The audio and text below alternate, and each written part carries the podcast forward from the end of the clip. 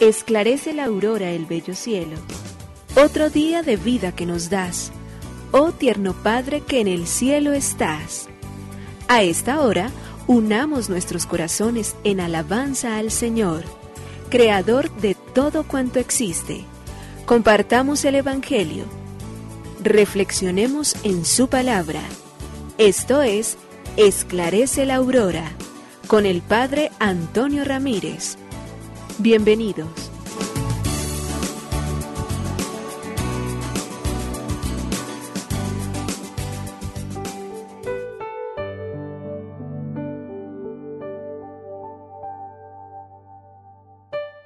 Bueno, muy buenos días. Hoy es jueves 12 de enero del año 2022. Aquí estamos una vez más, Señor, para decirte que la vida nos ofrece una gran oportunidad, una extraordinaria oportunidad que se llama hoy.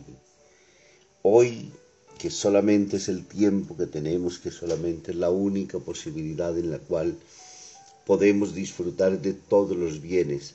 Sabemos que vivimos es el eterno presente y ese eterno presente tiene solamente el día de hoy.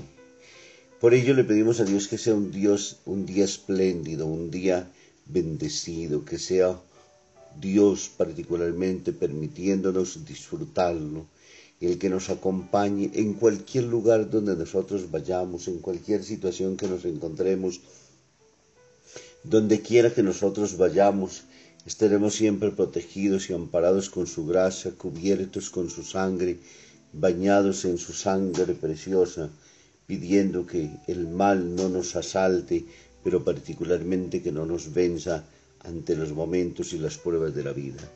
Por ello hoy entonces comenzamos esta jornada entregándole nuestra vida y diciéndole gracias Señor, pero ante todo permíteme vivirlo como si fuera el único día que tengo. Nos unimos a la Iglesia Universal que ora. Esclarece la aurora el bello cielo, otro día de vida que nos das Gracias a Dios, Creador del universo, oh tierno Padre que en el cielo estás. Nuestras voces unimos al concierto que el universo eleva ya en tu honor. Desde la tierra al cielo más profundo, tierno Padre magnífico hacedor, conserva nuestras almas sin pecado, a nuestro cuerpo da fuerza y salud, y nuestra mente ilumina piadoso con un rayo benéfico de luz. Por nuestra amada patria suplicamos por la iglesia elevamos oración. Por nuestros amados padres y familia, siempre dichosos los hagas tú, Señor. En tu santo nombre, comenzamos este día de vida que nos das. Haz que lo acabemos santamente, oh Padre nuestro que en el cielo estás.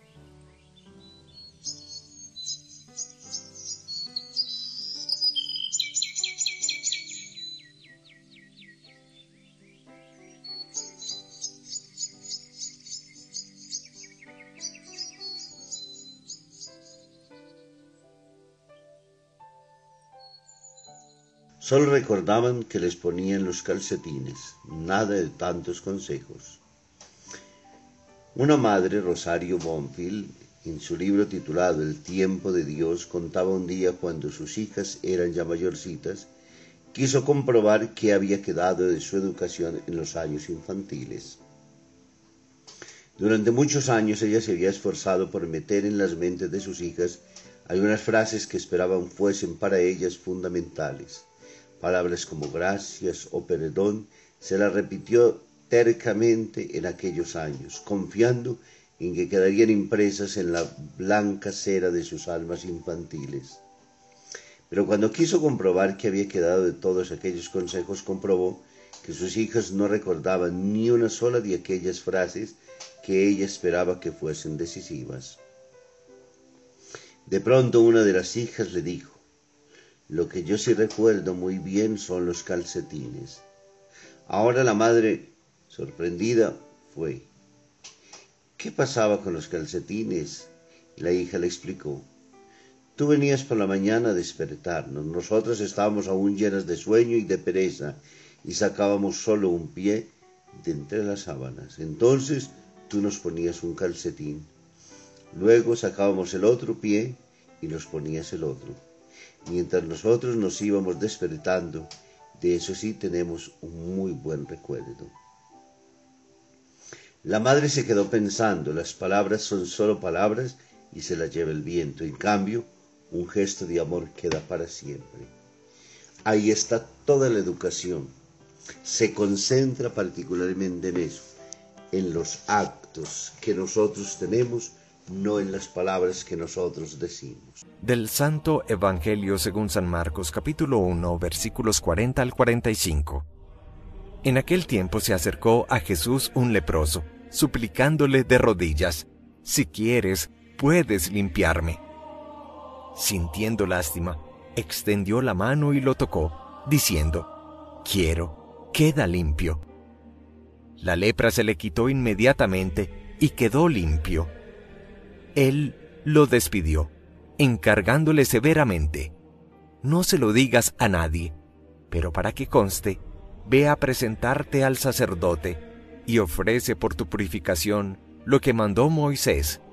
Pero cuando se fue, empezó a divulgar el hecho con grandes ponderaciones, de modo que Jesús ya no podía entrar abiertamente en ningún pueblo, se quedaba fuera, en descampado, y aún así acudían a él de todas partes. Palabra del Señor. Gloria a ti, Señor Jesús. El Evangelio de Marcos, el capítulo 1, versículos del 40 al 45, hoy nos lleva a cómo en el tiempo a Jesús se le acerca un hombre leproso rogándole, suplicando de rodillas, si quieres puedes limpiarme. Esa primera expresión profundísima, si quieres, manifiesta una auténtica y única capacidad de creer y de haber aceptado a Jesús de Nazaret como la luz, el perdón, la gracia, la salvación, la sanación. Y por ello llega con la acción confiada, que es una actitud sumisa, se rinde de rodillas y le expresa a él, si quieres. Le dice a Dios, es tu voluntad ahora. De mi parte yo ya creo, de mi parte yo ya espero, de mi parte yo pongo lo poco que puedo. Tú haces el resto, Señor. Es bellísima la expresión. Pero todavía mucho más bello de parte de Jesús. Sabiendo que es un leproso y que en los tiempos suyos era pero tan, tan, tan peligroso porque hacía impuro al que tenía la lepra, como de igual manera el que lo tocaba, Jesús extiende la mano y lo toca, diciéndole, queda limpio. La voluntad de Dios se ha expresado y la que Él le ha manifestado, si quieres, Jesús ha dicho, lo quiero. Así deseo. Y se ponen precisamente en comunión la total sumisión y aceptación, la libertad del creyente frente a la voluntad y libertad de Dios también para actuar en la vida del, que espera.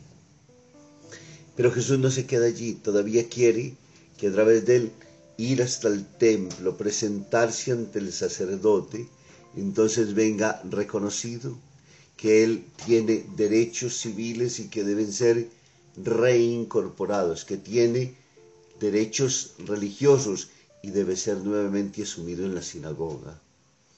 Jesús no solamente realiza un acto maravillosamente grande en el encuentro personal entre el que está leproso y el amor misericordioso suyo que lo sana, sino que además socialmente lo lleva a que en la comunidad sea reintegrado se ha reconocido los valores de los derechos civiles y religiosos, de los cuales tantas veces en las constituciones se habla, pero lastimosamente se termina sencillamente por hacer letra muerte de ella, porque solamente a veces queriendo defender algunos grupos, algunos intereses, se hace lo que se le antoja, pero no se respeta la libertad verdadera y auténtica del ser, de la persona, de quien es y de los derechos que a él mismo le son inherentes por el hecho de existir. Jesús lo hace. Dios por eso no le quita absolutamente a nadie. Dios por eso no puede ser considerado jamás enemigo. Dios por eso tiene que ser en la vida del creyente y aún de los no creyentes encontrar, oiga, ¿quién es este hombre que actúa de una manera tan plena, tan auténtica? Primero, que inquieta profundamente al hombre para una búsqueda. Y dos, que cuando encuentra a la persona, le devuelve todos sus derechos, lo ama con toda la profundidad, no tiene miedo de quedar contaminado, es capaz de ponerse en la situación y en la condición del otro, salga a su encuentro en medio de sus necesidades, pero de manera especial también se preocupa porque ese ser humano pueda vivir con toda libertad, con toda amplitud, con toda generosidad, con toda grandeza, lo que Dios ha creado para todos los suyos.